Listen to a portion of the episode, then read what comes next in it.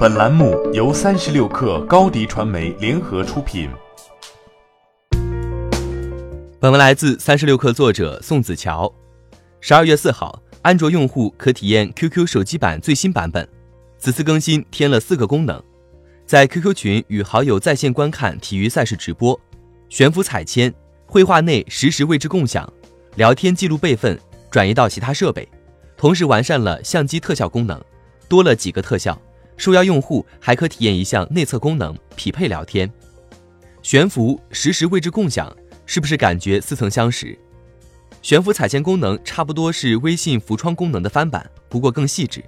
用户将链接最小化后，原来在看的页面会按照不同类型缩小成不同颜色的彩铅，悬浮在 QQ 当前停留的页面上。实时位置共享功能更不用说，界面都和微信的一模一样。从功能上看，QQ 和微信的相似之处越来越多，表现在两点：一是 QQ 正在把自己打造成和微信相仿的工作类工具箱；二是 QQ 也在不断拓展线下应用场景。具体来说，浮窗功能便利了不同窗口的自由切换，本就是为了兼顾工作和娱乐。一直以来都有观点认为，QQ 的使用人群呈现低龄化特点，社畜与之交集甚少。悬浮彩圈正暗示了 QQ 扩展更广年龄段用户群的动机。内测版本的匹配聊天功能将这一意图表达得更明显。它的玩法类似 So，不同于 QQ 用户私下自发扩列，QQ 开始以主事人的身份更积极地介入陌生人社交。问题是 QQ 并不能依靠铺设弱关系链与微信区分开。过去大众所认为的 QQ 和微信的差别体现在哪儿呢？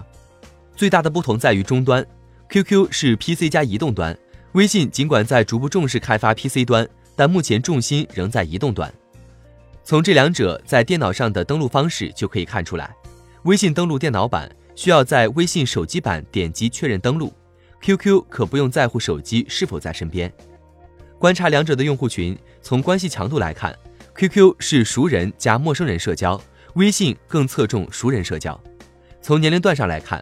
QQ 用户似乎更年轻，这些界限仍然存在，但正变得越来越模糊。与其说是 QQ 想通过新功能主动压过微信，倒不如说是 QQ 在应变。如今，微信和 QQ 的用户群年龄段划分越来越不明显。一方面，微信用户在下沉，低年龄段用户纷纷注册微信号；另一方面，QQ 也在吸引高年龄段的用户。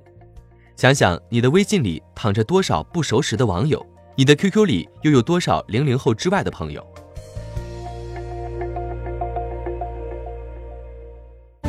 欢迎添加小小客微信 xs 三六 kr 加入克星学院，每周一封独家商业内参，终身学习社群，和大咖聊风口谈创业，和上万客友交流学习。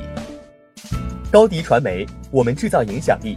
商务合作，请关注新浪微博高迪传媒。